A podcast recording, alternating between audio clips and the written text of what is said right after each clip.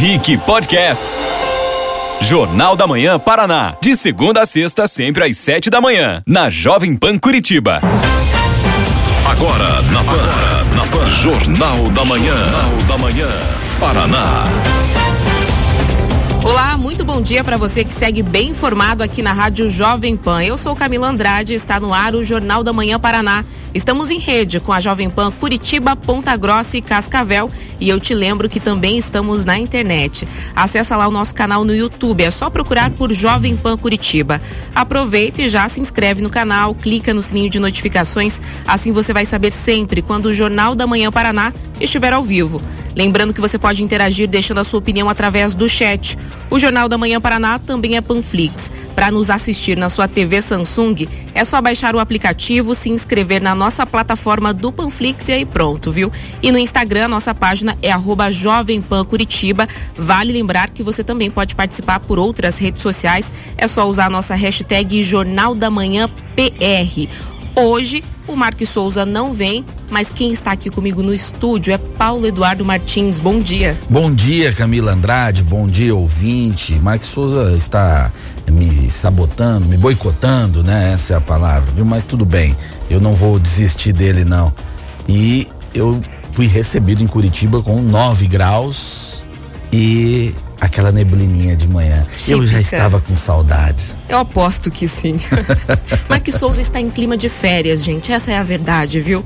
Vamos aos principais destaques dessa sexta-feira, dia 9 de julho de 2021. Prefeito de Cascavel faz apelo para que ministro da Infraestrutura não instale praça de pedágio entre Cascavel e Toledo, no oeste do Paraná. Após liberação da Justiça, escolas estaduais do Paraná elegem diretores. Ministério da Saúde atende o governo do Paraná e vai mandar mais vacinas contra a Covid-19 para as cidades de fronteira.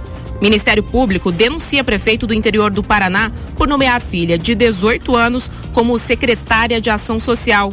Indústria do Paraná cresce 20% nos primeiros cinco meses do ano.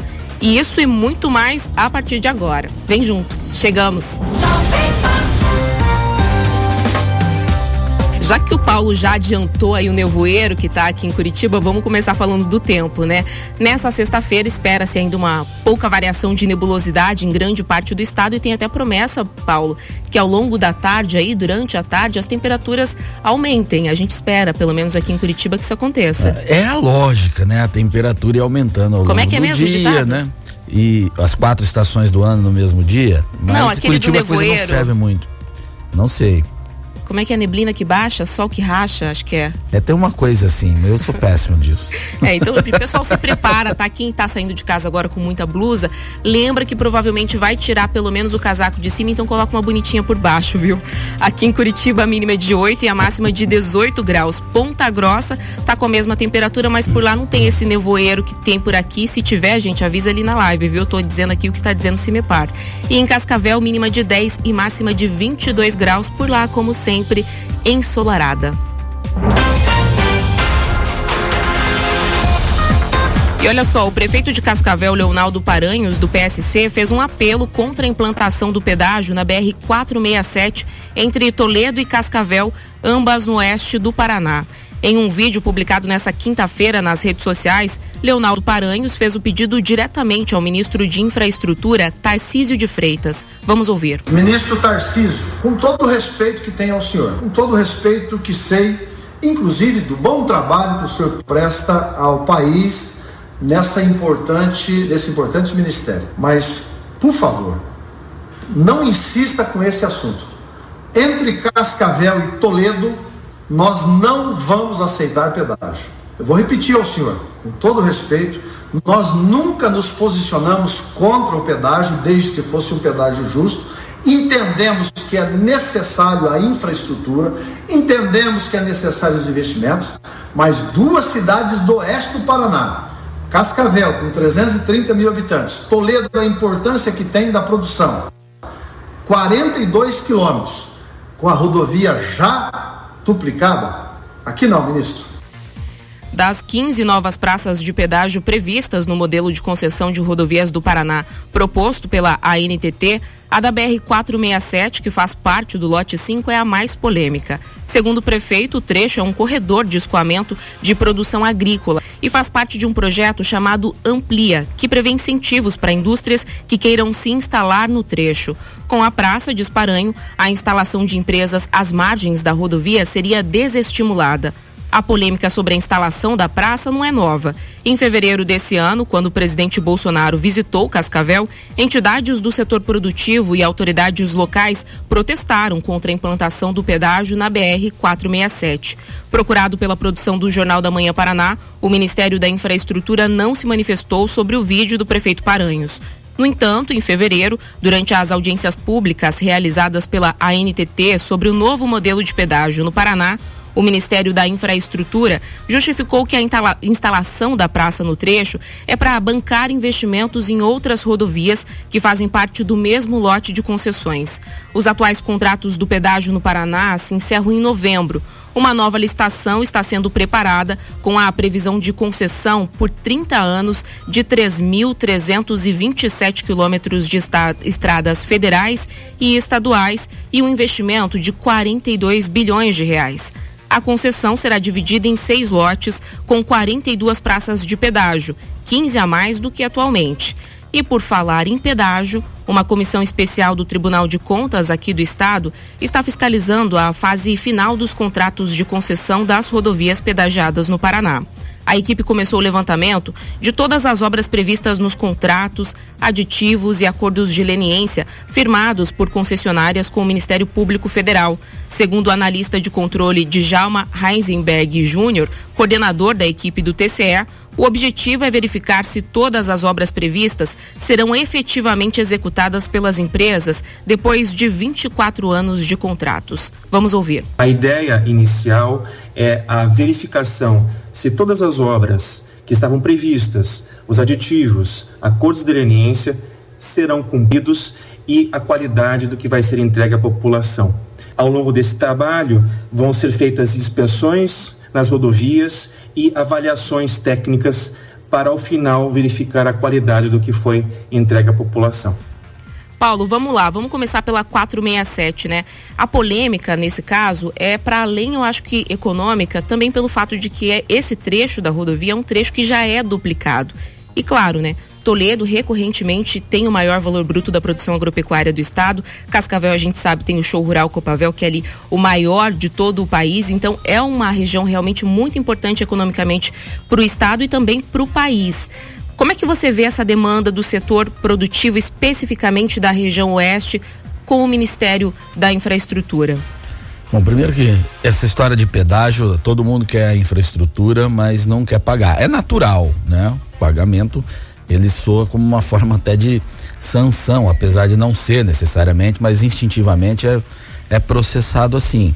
Mas as coisas são vistas também de forma técnica. O Ministério da Infraestrutura alega que a praça tem que estar tá ali porque é ali que viabiliza o trecho. O pedágio tem que estar tá onde tem fluxo mesmo, senão não paga a conta. Ah, existe um pedágio entre Curitiba e Ponta Grossa, por exemplo. E ele vai continuar existindo, vai ter uma nova licitação e vai ter praça ali, porque é ali que viabiliza o trecho. E está tudo duplicado entre Curitiba e Ponta Grossa. Então, o fato de haver a estrutura não é um excludente de uma praça, não é assim que funciona. É, o, a praça precisa estar no ponto onde ela viabilize o trecho. É assim que o negócio viável ele é montado. E a, aquele trecho, Toledo a, e, e, Cascavel, ele é super importante para a produção, por isso demanda estrutura, demanda manutenção e vai estar lá, segundo os estudos do Ministério. É, a população pode não gostar, mas a tarifa vai ser muito mais baixa do que é hoje. Isso com toda certeza segundo o que eles apresentaram. Essa é a promessa, inclusive, reunião. de nós termos mais praças, né? Reduzir o preço médio Isso. entre elas. Além de, da possibilidade de pagar pelo quilômetro rodado, porque hoje foi aprovada legislação sobre isso, você pode pagar só o trecho que usa da rodovia conforme a tecnologia vai se aplicando. Então não é uma repetição do cenário que tem hoje. Tá? É uma nova realidade.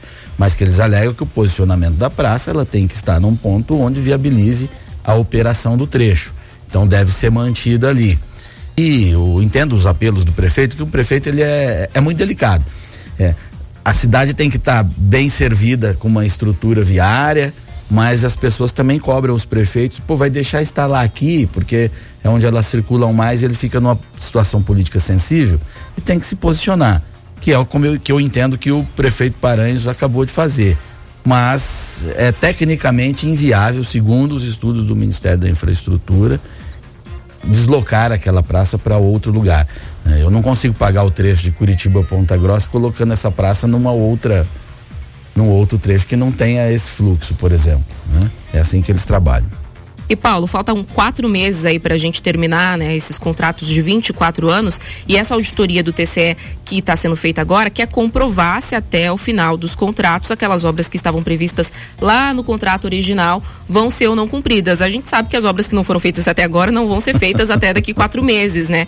Como é que você diria que o resultado dessa auditoria pode auxiliar a sociedade como um todo, né? Pensando que a gente já pagou por essas obras. É transparência, mostrar o que aconteceu e o que não aconteceu e o que era para ter acontecido, para que a gente tenha noção de quanto fomos lesados com um contrato mal feito, um contrato mal administrado. Ele não é só o que você escreveu lá na hora de firmar o contrato. É depois sobre aditivos, sobre ah, novos acordos que surgiram por conta de situações políticas, que todo mundo fez desse contrato palanque. E aí teve momento que baixou a tarifa e abriu mão de obras. E assim foi distorcendo tudo. Então que um dia faça um dossiê desse pedágio, que o, o TCE faça assim, nessa linguagem não é muito apropriada, mas é, é, para as pessoas entenderem sobre o que aconteceu ali ou não. Agora, na parte final, houve um, um novo acordo, a leniência e tal, e por isso que está acontecendo umas obras ali que eles têm que entregar até determinado prazo e que assim o façam. Mas é, esses contratos que estão em vigência hoje, eles também foram firmados numa outra realidade e parênteses, não estou defendendo os contratos, estou explicando tá? Antes que a patrulha já comece a me apavorar. É, numa realidade onde a taxa Selic era acima de 40%. Taxa Selic é aquela que o governo financia os próprios títulos da rolagem da dívida. Então, se o governo não oferecesse uma taxa de retorno razoavelmente alta, os investidores não colocariam dinheiro. Para que, que eu vou administrar uma rodovia, assumir todos os riscos, se eu posso simplesmente comprar um título do governo e ter um rendimento alto? Então, os contratos foram com uma taxa de retorno de em torno de 24%, se não me engano. Né? Para uma Selic de 40%, já era bem abaixo. Né? Os contratos atuais estão trabalhando com uma taxa de retorno em torno de 8, até abaixo de 8. É uma outra realidade diferente. completamente diferente. Tá? Então, favor, não confundir. Então, ao final aí dessa auditoria vai sair um relatório técnico final de avaliação e dentre as informações que vão constar ali tá inclusive propostas de sanções administrativas para as atuais concessionárias que eventualmente não tenham cumprido com o contrato original com todos esses aditivos que foram feitos ao longo do caminho. E a gente segue acompanhando não só o resultado final desses 24 anos de contrato, mas claro, o modelo que vai nos servir nos próximos 30 anos. Pauta número 2. Depois de uma decisão judicial, a Secretaria de Estado da Educação realizou a eleição para diretor em aproximadamente 1.700 escolas do Paraná. O pleito terminou às 9 horas da noite de ontem. A eleição adiada de dezembro do ano passado por conta da pandemia de Covid-19 estava suspensa por ordem judicial até a noite de terça-feira, quando o Tribunal de Justiça do Paraná acatou o pedido da Secretaria de Estado da Educação e liberou a realização da eleição. A secretaria permitiu que as escolas decidissem o formato da eleição, se presencial ou virtual, com 1.200 e 72 optando pela votação em urna na sede da escola e apenas 409 realizando a consulta pela internet. Em mais de 90% das escolas, a eleição aconteceu com chapa única e era necessário apenas a participação de 35% da comunidade escolar para a homologação dos novos diretores. Nas escolas onde houve disputa, se necessário, o segundo turno está previsto para o próximo dia 23 de julho. Segundo o diretor de Planejamento e Gestão Escolar da Secretaria de Estado da Educação, José Carlos Guimarães, a eleição seguiu todos os protocolos de segurança e não foram registrados incidentes durante a votação presencial e online. Vamos ouvir. Tivemos a consulta pública das escolas estaduais do Paraná, onde pais, alunos, funcionários, então toda a comunidade escolar puderam escolher o seu diretor de uma forma democrática, então dentro da lei, dentro da, dos princípios, puderam fazer o voto de forma online ou de forma presencial, da, como foi estabelecido de forma antecipada. Transcorreu tudo dentro da normalidade, nós tivemos algumas escolas que não atingiu o quórum normal, mas isso foi uma minoria de escolas, e essas escolas então nós vamos fazer um novo processo no dia 23 as demais escolas onde o coeficiente foi atingido, então essas escolas já têm o seu diretor definido, que vão trabalhar agora por mais quatro anos. A APP Sindicato era contra a realização presencial das eleições, alegando que não era o momento por causa da pandemia, e contra as eleições online, alegando que nem todas as escolas tinham infraestrutura.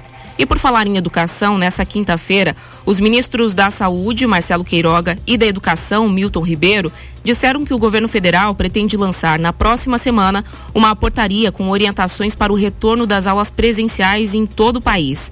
Segundo o ministro da Saúde, 80% dos professores do ensino básico já receberam a primeira dose da vacina, o que possibilitaria, a partir de agosto, um retorno seguro às aulas. Já o ministro da Educação diz que o Brasil chegou ao limite tudo está funcionando, o Brasil todo funciona. Eu passei vergonha na reunião do G20, porque praticamente o Brasil era o único país com 450 dias de escolas fechadas. A África do Sul voltou no ano passado às aulas presenciais. Todos os maior parte dos países do G20 voltaram às aulas presenciais.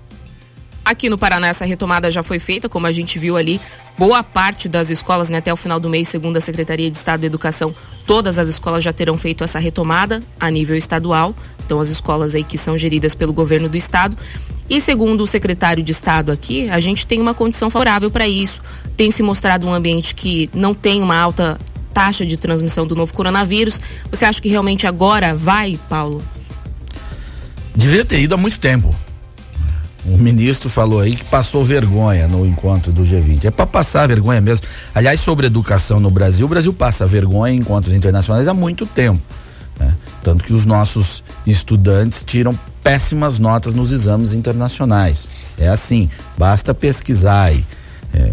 E no Brasil existe uma situação muito peculiar, ministro.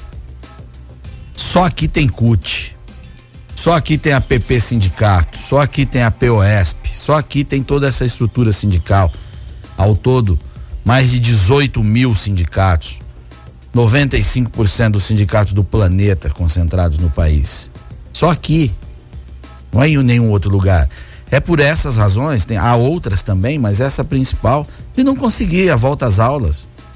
Você tem uma categoria mobilizada, organizada por esse tipo de organização que faz tensão política. Então, para ela nunca tá bom. E o negócio é não voltar à aula para desestabilizar governos de plantão. É assim mesmo que funciona.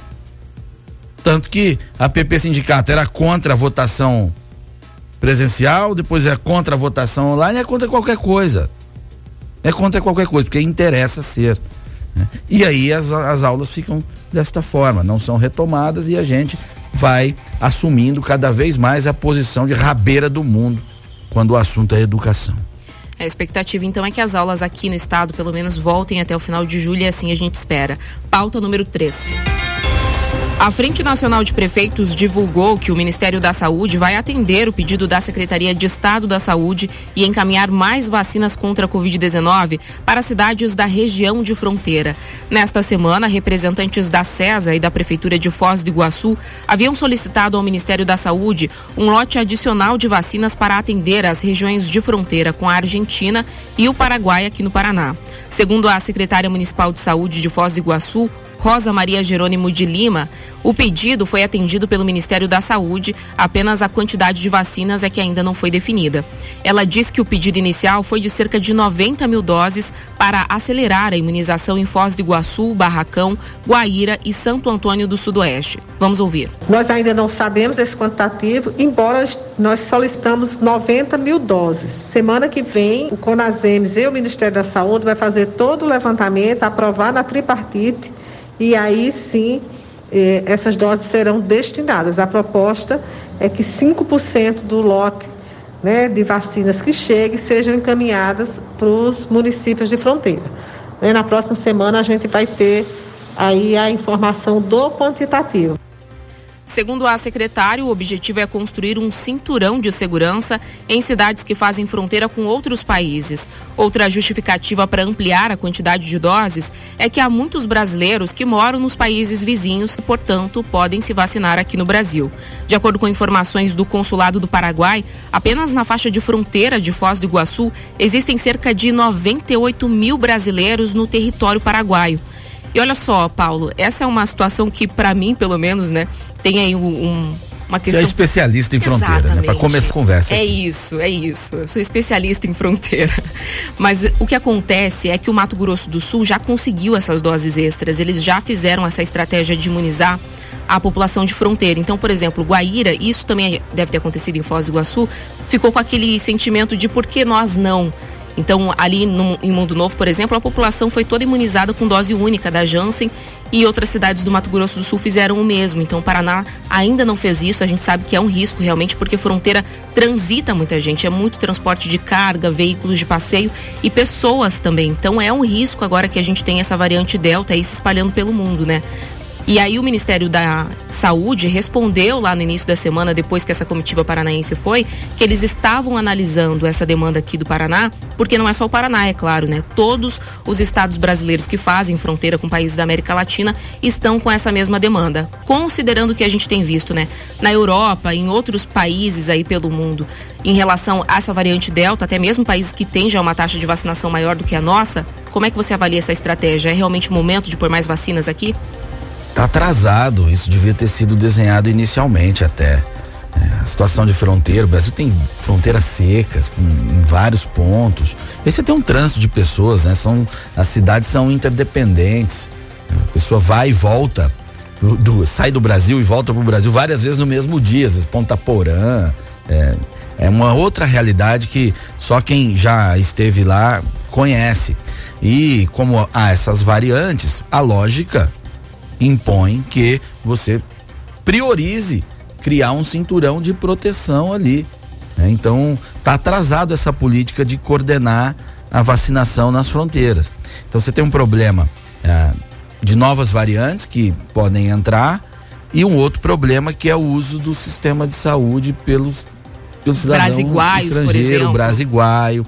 Ele não está na conta diária ali, por exemplo, da estrutura de Foz do Iguaçu. Mas numa situação dessa ele acaba usando. Então é um drama pesado ali para insumos e capacidade de leite. Inclusive, isso foi alertado pelo Ministério Público Federal que pediu que fossem retomadas ali as barreiras sanitárias em Foz do Iguaçu, na Ponte da Amizade, porque a regional de Foz, apesar de ser uma das menores em número de municípios que a compõem, é uma das que mais tem, é a que mais tem casos a cada 100 mil habitantes ali na proporção, justamente por isso, né? O sistema de saúde acaba não considerando todos esses brasileiros. Eu fiquei impressionada, 98 mil pessoas é muita gente, né? É muita gente, é, um, é uma cidade considerável que está ali do outro lado e que de repente, uma situação emergencial, ela, boa parte dela desembarca ali para o sistema que não está desenhado para aquilo, né? E, e, as pessoas não estão nem recolhendo imposto para isso também, porque elas estão trabalhando no Paraguai, elas estão têm uma vida lá. Então é uma situação muito delicada e que impõe uma atenção também especial. A gente espera a semana que vem poder anunciar então que as cidades fronteiriças, em especial Guaíra, minha cidade natal, esteja vacinando então o público geral aí em massa. Pauta número 4. O prefeito de Curitiba, Rafael Greca, garantiu que, mesmo desabilitando leitos de Covid-19, a capital não vai ficar desassistida caso os casos voltem a subir. Em entrevista para a RPC, o prefeito diz que a Secretaria Municipal de Saúde tem capacidade de reverter rapidamente leitos emergenciais novamente para pacientes com coronavírus, caso seja necessário. Depois de anunciar a volta da bandeira amarela de restrições mais brandas, a prefeitura anunciou o fechamento de 150 leitos destinados à Covid-19 nas unidades de pronto atendimento, as UPAs. Segundo o prefeito, com a redução nos índices de transmissão do coronavírus, a capital reabriu esses leitos para o atendimento de todas as emergências, reduzindo o número de leitos exclusivos de Covid-19. Abre aspas. Curitiba tem mais de mil leitos de Covid e capacidade de reverter os leitos de UPA de um dia para o outro. Portanto, ninguém precisa ter medo de nada. Não vai faltar leito a ninguém, fecha aspas, disse Greca. De acordo com a prefeitura, mesmo com o fechamento, as UPAs contam com 326 leitos de Covid-19 livres, somando os clínicos e também de UTI. Nessa quinta-feira, a ocupação de UTIs SUS da Covid-19 estava em 80% e de leitos de enfermaria em 72%. O sistema está com 108 vagas intensivas livres e 169 de enfermaria sem pacientes. Paulo, ontem a gente comentou aqui justamente sobre essa preocupação, né? E aí, quando precisar de leitos, como é que faz? Pois é, o prefeito está garantindo, né? É isso. O prefeito tá, deu a palavra que tem o planejamento disso, que está garantindo que não vai faltar leito. Se houver aí uma retomada, tem como readaptar, enfim. Deixe tudo isso muito claro. A população tem que estar tá segura e isso tem que estar tá no desenho, tem que estar tá no plano, não tem que estar tá só na palavra. Mas se o prefeito está falando, vamos dar um crédito a ele. É isso aí, vamos acreditar, né? Vamos dar uma olhadinha aqui no que está dizendo os nossos ouvintes. O pessoal está conectado aqui na live, Paulo, e até agora tem 155 likes. É muito fraco isso daí, né? O pessoal tá tá com preguiça. Eu sei que tá frio e tal, mas poxa, gente, faz tanto tempo que a gente não faz o programa aqui do estudo, a gente, eu não faço. Então, mesmo você que me odeia, que tá aí, que não é pouca gente, mas faça um esforcinho hoje. É por mim, é né? é pessoal. Hoje é pessoal esse pedido, isso. Sexta-feira, gente, não custa nada. O pessoal está repercutindo as pautas que a gente falou ao longo do programa, a começar pela questão do pedágio, que é uma coisa que, claro, tá todo mundo muito atento. Luizinho César disse, lembrou, aliás. Curitiba Ponta Grossa tem dois pedágios, é isso mesmo? Tem duas praças. Você divide o trecho porque é um trecho maior, de 100 quilômetros. Tem pessoas que só usam 50 quilômetros, elas não vão até Ponta Grossa. Então, se tivesse uma praça só, você pagaria pelo trecho inteiro sem usar o trecho inteiro, que é o pecado que ocorre entre Curitiba e Paranaguá, que é praticamente o mesmo valor final pelo trecho de Curitiba a Ponta Grossa, mas você paga no início do trecho e paga o valor cheio, mesmo que não vá até Paranaguá. É, e aí é, causa aquela revolta, até a sensação, pô, o pedágio de Paranaguá é muito alto e não se fala tanto do pedágio de Ponta Grossa, porque lá o, o pedágio está dividido em duas. Você falou aí dessa tecnologia, Paulo, da gente pagar proporcionalmente pela quilometragem que a gente faz na rodovia. Isso vai estar tá incluso já nesse projeto das novas concessões ou é algo que ao longo dos 30 anos vai se desenvolver? Não, ele pode, porque já é praticado. Essa tecnologia já é amplamente utilizada na Europa e nos Estados Unidos. Eu acho sensacional. E também será implementada aqui. É, é, tipo sem parar, você tem um chip ou na placa do carro ou em outro lugar, há várias formas disso. E então há medidores ao longo da, da rodovia e ele vai registrando os carros. Né? É super justo e eficiente, fica muito bom. Mas a, a vida do, do comentarista ela não é fácil. Eu estava aqui é, falando sobre os pedágios naquele primeiro momento, aí tem um ouvinte que falou: ah, a argumentação do Paulo é ridícula. Não se compara o trecho a quilometragem de Toledo Cascavel a Curitiba e Ponta Grossa. Eu em nenhum momento eu comparei quilometragem. Eu disse sobre viabilidade do trecho, que é onde você tem fluxo. E por isso que para viabilizar uma operação você vai ter que colocar a praça onde tem fluxo. Em nenhum momento comparei distância tá? Eu vou procurar ser mais didático na próxima. Olha só, o Alexandre Ló disse: hoje é sexta-feira. Onde está o Café Lontrinha? Já deixamos o like aí, galera. Olha, a gente vai seguir aqui cobrando a Ju, mas agora de forma exclusiva para quem está com a gente na live. Enquanto isso, a gente vai para um rápido intervalo aqui na FM. Jornal da Manhã, Paraná. Jovem Pan no trânsito.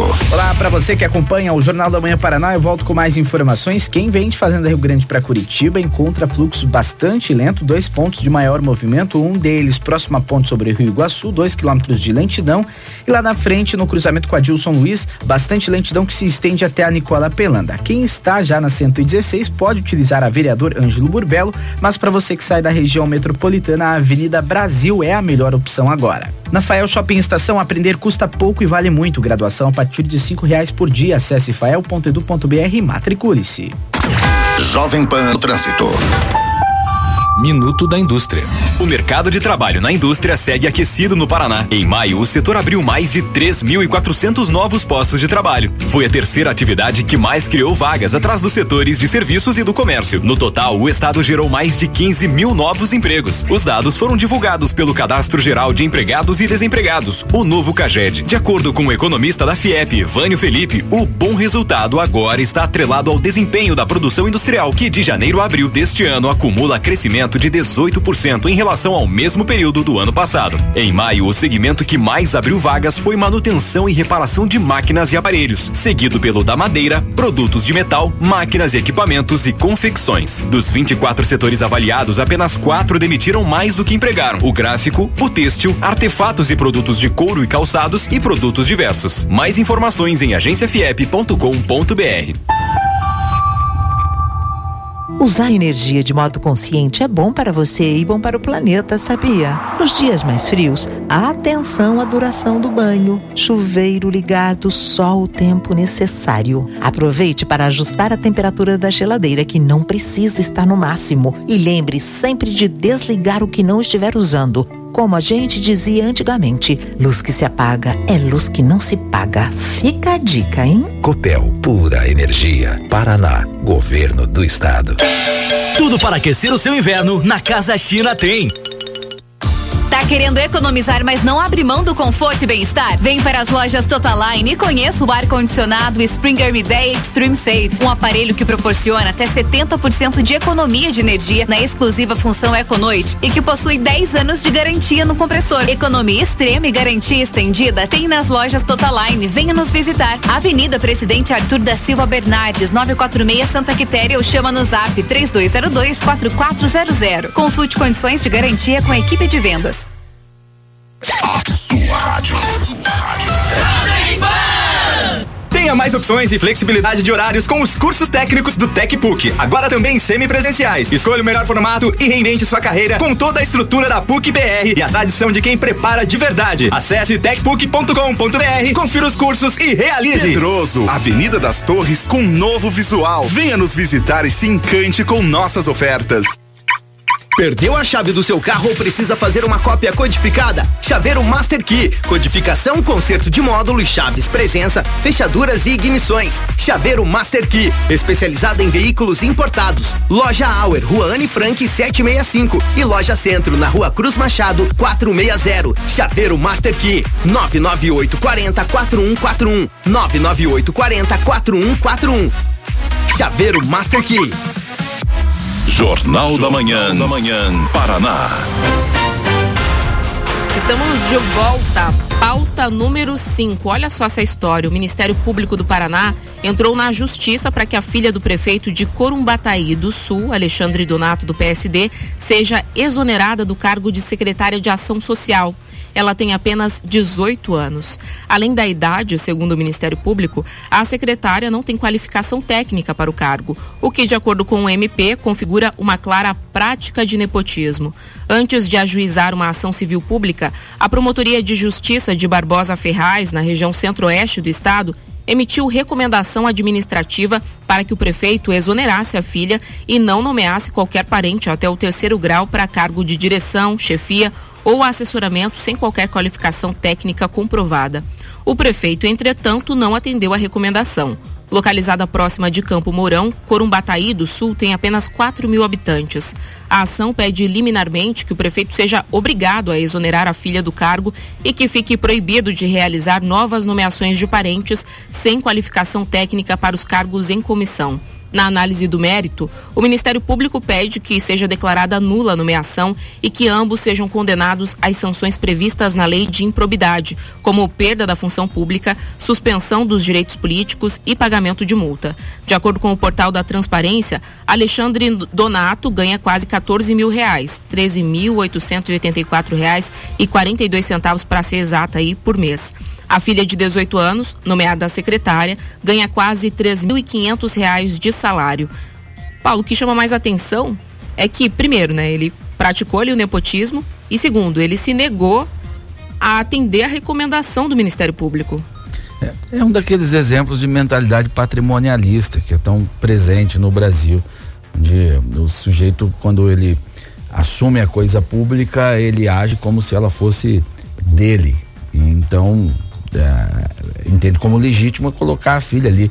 Tô nem aqui falando sobre a competência da menina ou não, isso não está em discussão. Está em discussão que é um pai nomeando uma filha por um cargo que é público. E isso é vedado pela lei e também pela moral. Não é não é bem visto, não é para ser assim. A coisa pública é para ser impessoal. E isso vai completamente ah, ao contrário disso, né? O, o, o prefeito está errado.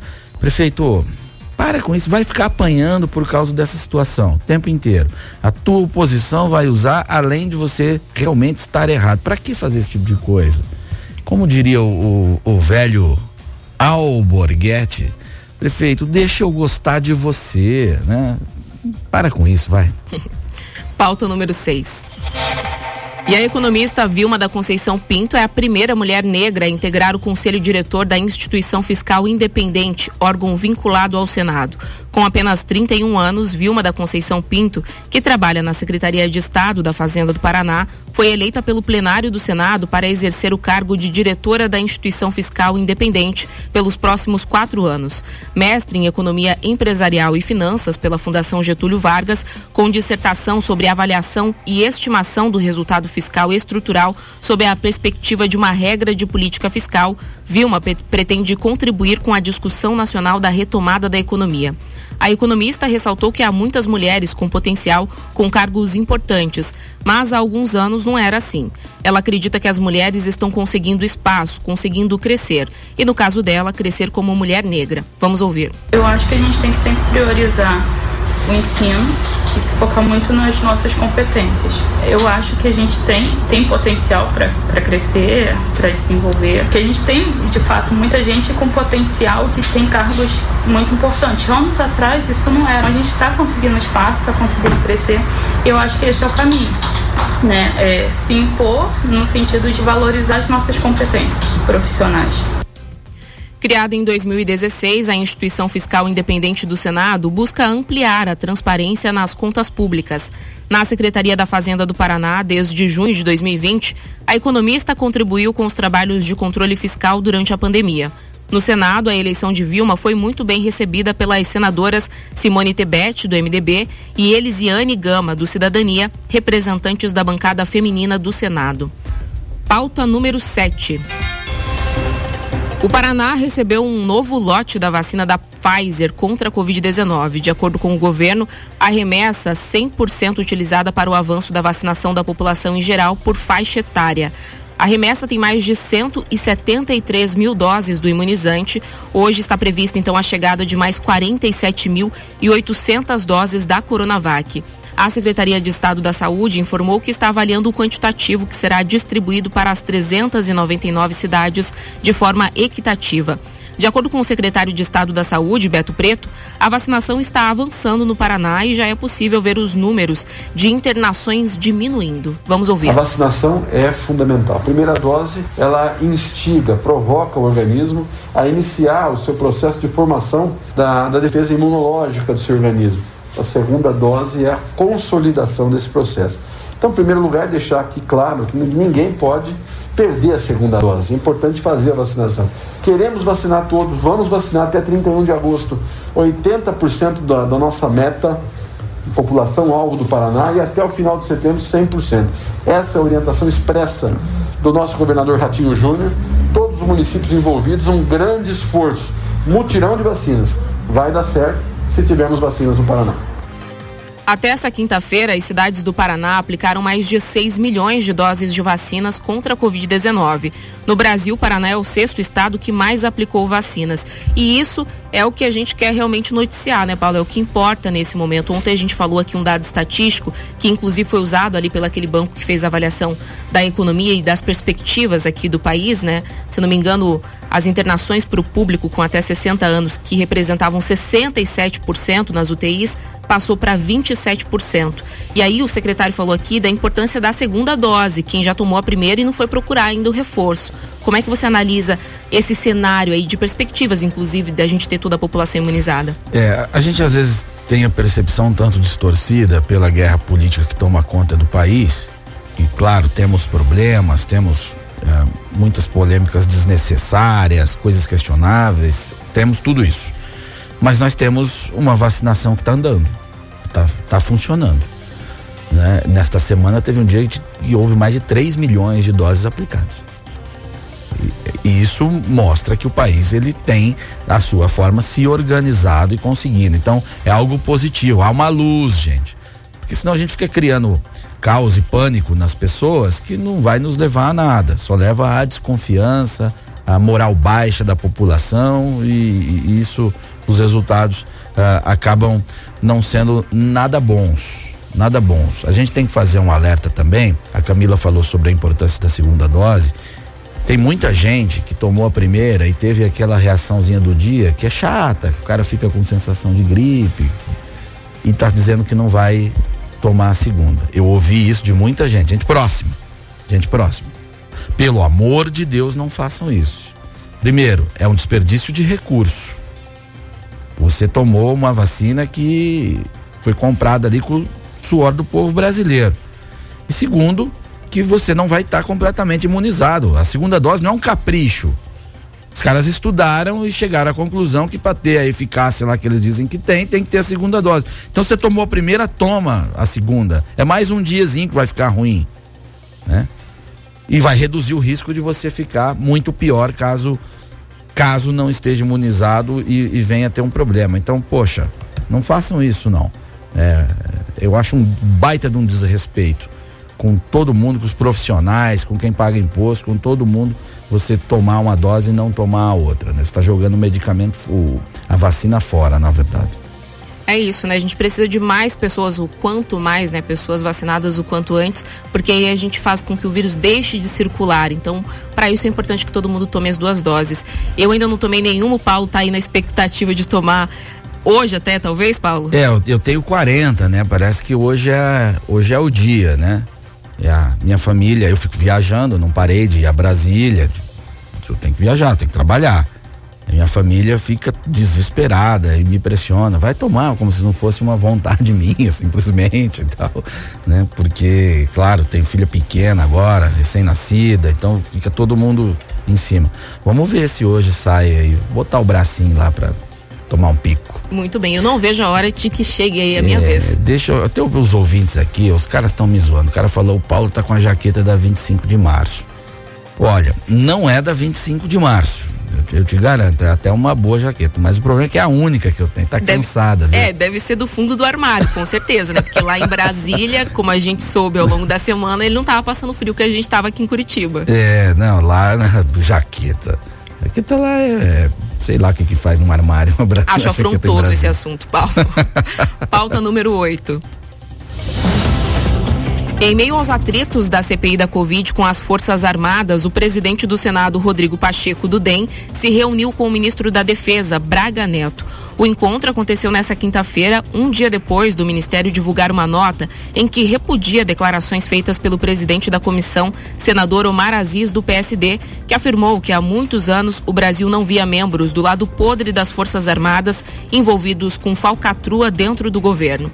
Pelas redes sociais, Pacheco afirmou que o fato foi um mal entendido e já está encerrado. O presidente do Senado disse ainda que deixou claro o reconhecimento do Senado aos valores das Forças Armadas, inclusive éticos e morais. Na nota da pasta, Braga Neto e os comandantes afirmam que Aziz, em sua fala, desrespeitou as Forças Armadas e generalizou esquemas de corrupção.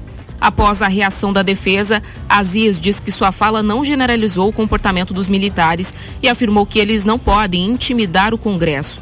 Ele classificou a resposta do Ministério da Defesa de desproporcional. Vamos ouvir. A nota é desproporcional, presidente. É muito desproporcional. Vossa Excelência, como presidente do Senado, deveria dizer isso no seu discurso. Eu sou um membro dessa casa. Vossa Excelência dizer, a nota é desproporcional. Eu não aceito que intimide um senador da República. Era isso que eu esperava de Vossa Excelência. E Vossa Excelência sabe muito bem que eu nunca desrespeitei as Forças Armadas. Os meus respeitos aos grandes brasileiros que fazem parte das Forças Armadas. E um desrespeito total naqueles que estão envolvidos com falcatruas. O relator da CPI da Covid, Renan Calheiros, do MDB, foi na mesma linha e diz que a comissão não pode ser intimidada. Eu queria dizer que esse precedente de Braga Neto é inusitado. Essa CPI, que é uma instituição da República, não pode ser ameaçada sobre pretexto nenhum, disse ele. Ainda na sessão dessa quinta-feira, Aziz reconheceu que pode ter se excedido ao determinar a prisão do ex-diretor de logística do Ministério da Saúde, Roberto Ferreira Dias. No entanto, argumentou que havia evidências de que Dias estaria mentindo e que chegou um momento em que precisava tomar decisões mais um dia de polêmicas na CPI, Paulo. É a CPI da palhaçada, circo no, no pior sentido. É, há coisas importantes a serem esclarecidas e esses caras ficam fazendo esse tipo de coisa. Ah, o Omar, o Omar Aziz. Ah, eu posso ter me excedido. Amigo, amigo, tu determinou a prisão de uma pessoa. Isso é um, uma violação de direitos individuais. Violação gravíssima. Não é assim, ah, eu prendi, mas ah, eu errei. É. Tome vergonha na cara, o senhor é um homem experiente. Foi lá fazer isso, determinou a prisão do rapaz para mitar, para agradar a, a parte da imprensa militante, para dizer que fez alguma coisa. Patético. Patético. Não que se cabe prender quem mente em CPI, aplica-se. Mas ali não era o caso prender o rapaz com base no áudio de outro, no áudio dele. Aí qualquer pessoa pode ser presa assim. Vou fazer um áudio sobre o Renan. Bota lá na CPI então e prende o Renan. Sem a versão dele. Foi isso que aconteceu lá. Tava errado. E quanto essa história aí de Forças Armadas, veja, o, o Omar Aziz generalizou sim. Ele, ele agrediu as Forças Armadas. Aí as Forças Armadas reagiram com uma nota. Soa ruim? Soa ruim. Onde está a origem disso tudo? Na alta participação de militares no governo. Tá errado isso daí. Isso, é, isso faz mal para as Forças Armadas. Isso faz mal. Por quê? Porque um governo está exposto, gente. O governo tem que tomar decisões o tempo inteiro. O governo está envolvido em negócio. É compra, é decisões, é jogo político e tal. E quando as Forças Armadas são trazidas para esse tipo de jogo, quem perde é a força, porque mais cedo ou mais tarde seus membros vão estar expostos a todo o desgaste que esse tipo de situação impõe. Então não é bom. Ah, Paulo, mas os militares são qualificados e tal, são sérios. Existe gente séria e qualificada em outros meios e que podem exercer funções que não exponham as Forças Armadas da forma como elas estão sendo expostas hoje. Goste ou não, é a minha opinião. Eu quero que as Forças Armadas continuem com a sua respeitabilidade intacta e não sejam tragadas por politização alguma. É isso, pauta número 9. O presidente Jair Bolsonaro afirmou que não irá responder às perguntas feitas pelos senadores da CPI da Covid-19 em relação às denúncias de corrupção no Ministério da Saúde. Nesta quinta-feira, os senadores Omar Aziz, do PSD, Randolph Rodrigues, da Rede e Renan Calheiros, do MDB, protocolaram no Palácio do Planalto um ofício cobrando de Bolsonaro uma posição a respeito das denúncias feitas pelo deputado Luiz Miranda do DEM e o seu irmão Luiz Ricardo, servidor da Saúde. Abre aspas. Solicitamos em caráter de urgência, diante da gravidade das imputações feitas a uma figura central dessa administração, que Vossa Excelência desminta ou confirme o teor das declarações do deputado Luiz Miranda, fecha aspas, diz um trecho do ofício. Durante a tradicional live semanal, o presidente reagiu com raiva ao ofício e xingou a comissão que investiga o governo federal. Vamos ouvir. Agora sou corrupto sem ter gasto um, um centavo com vacina. Zero. Inclusive, né? Eu não vou entrar em detalhes sobre essa CPI aí desse, do Renan Calheiros e Omar Aziz, que dispensa comentários, né? e não vou responder nada para esses caras. Eu não vou responder nada para esse tipo de gente, hipótese alguma, que não estão preocupados com a verdade, sim desgastar o governo, por quê?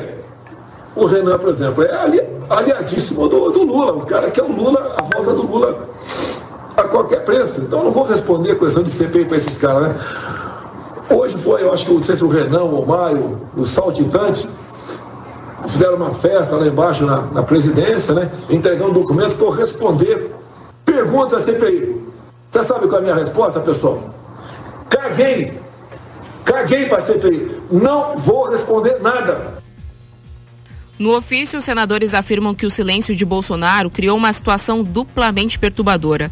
Por um lado, dizem eles, contribui para a execração do deputado Ricardo Barros ao não contar com o desmentido firme e forte daquele que participou da conversa com os irmãos Miranda. Paulo. Confusões da CPI, desenrola-se, desenrola-se, daí aí o presidente reage aí com desdém da CPI, que ele é, eu entendo ele, mas não concordo com as expressões que ele usa. Eu acho que isso acaba reduzindo a presidência da República. Não pode ser assim. É, é mais um, um ato daqueles que as pessoas usam e vão contestando, contestando, e o cara vai se desgastando, se desgastando, se desgastando e acaba perdendo. É, as pessoas não gostam muito quando eu falo isso, mas eu estou fazendo alerta. Os resultados estão acontecendo aí. Vê quem quer. Vê quem quer. Acho que o presidente, se ele quer desmoralizar a CPI, e há muita coisa lá a ser desmoralizada mesmo, ele poderia fazer isso de forma mais altiva. Respondendo as perguntas. Pode ser. Depende, Camila, depende. Responder perguntas da CPI, CPI não pode convocar o presidente. Quando se o presidente aceita responder a pergunta da CPI, ele foi para a CPI e legitimou É, a CPI. Eu digo não, não, necessariamente da, da CPI, né? Mas essas acusações que são feitas, quando são questionados, né, o porquê ou o que, por exemplo, por que não se posicionar nesse caso em relação ao Ricardo Barros? São avaliações políticas. O, o Ricardo Barros quer depor na CPI, vai depor hoje. Tem que esperar o Ricardo Barros colocar. É, o presidente também não tem ciência de todos os fatos. Não é o Bolsonaro, é qualquer presidente. Qualquer presidente. Você não tem ciência que o seu líder faz. Esquece. Você fala com o cara uma vez a cada, sei lá, semana. Você não sabe das movimentações dele. Você não sabe das movimentações do segundo, do terceiro escalão. É, até eu estava num outro ambiente de discussão outro dia sobre isso. E a minha curiosidade, eu estava colocando a minha curiosidade sobre como vai ser daqui para frente, porque o governo Bolsonaro, ele é o primeiro governo que tem a, a alta exposição proporcionada pela pluralidade de meios que a gente tem hoje. Com internet, com milhares de portais, páginas e tal. né? Se a minha curiosidade era se outros governos, é, ou se sempre será assim, é, o- o- todos os governos sofrerão um desgaste brutal o tempo inteiro, porque antes uma coisinha do terceiro escalão não entrava no espaço da página do jornal impresso. Não, isso não é, não é relevante. Eu sou editor, eu tenho um espaço aqui, eu tenho que fazer uma escala de relevância, isso aqui está fora. Hoje não. Hoje isso também vira notícia. E reproduza isso milhares de vezes durante um, um governo, você tem um governo de desgaste, né? Então também ele tem que escolher a briga que entra, senão fica inviável. Senão fica inviável. Isso é um fato, tá? Eu sei que desagrada a boa parte da imprensa e tal, mas se se deixar pautar, ele tem que conduzir a pauta, senão não governa. Senão não governa. Essa é a realidade. É o jogo de poder, gente. É duro, é assim. 7h59 agora, vamos falar com os ouvintes e eu já vou aproveitar e vou convidar o Juliano para sentar aqui na bancada. A gente já fala sobre o motivo dele estar aqui, tá? A gente já apresenta ele para vocês. O Emerson, A Vida é Boa, que é o nome da página dele ali no YouTube, disse: Ontem eu tomei a vacina Janssen, dose única aqui em São José dos Pinhais. E aí o Marco Aparecido Moreira comentou sobre essa última pauta aí, a pauta anterior, lamentável termos militares envolvidos em escândalos. Isso não teria acontecido se o Bolsonaro não tivesse colocado tantos militares no governo. E o Marco Procópio disse: os botecos em Cascavel continuam cheios e abrindo mais. E a Covid não existe há muito tempo. É isso, gente. A gente precisa manter ali os cuidados mínimos, distanciamento social, usar o álcool gel, a máscara de proteção até a gente ter uma situação mais tranquila e mais pessoas imunizadas, porque a pandemia, infelizmente, ainda não acabou. Como a gente comentou no início do programa, Paulo, o Mike Souza tá querendo fugir dessa Gotham City nas férias dele, então, nos próximos dias não estará aqui na bancada do Jornal da Manhã Paraná. E aí, a gente tem aqui um substituto para esses dias, uma pessoa que vai fazer companhia pra gente aqui na bancada. E eu peço então que o Juliano se apresente aí pro pessoal, principalmente que nos acompanha aí pela FM, aqui pela live. Bom dia a todos os ouvintes, bom dia Camila, Paulo, Ju. Então, nesse período, eu né, vou acompanhar um pouco dos debates aqui. Sou sociólogo, sou colunista no portal Rick Mais. Então, espero contribuir. Acredito que não vou substituir o Marcos Souza, até porque as pessoas sentirão falta dele. Eu também sentirei falta dele. Mas vai ser uma alegria compartilhar aqui a bancada. Juliano é um cara conhecido aqui, especialmente no meio político, tem experiência, um cara capacitado com é, análises acadêmicas, né? É diferente aqui do meu lado. Eu sou mais direto. O Juliano ele vai aqui citar Durkheim, essas coisas todas. Mas é um prazer que você ter aqui, tê-lo aqui com a gente, Juliano. Vai ser legal esse período aqui para todos nós.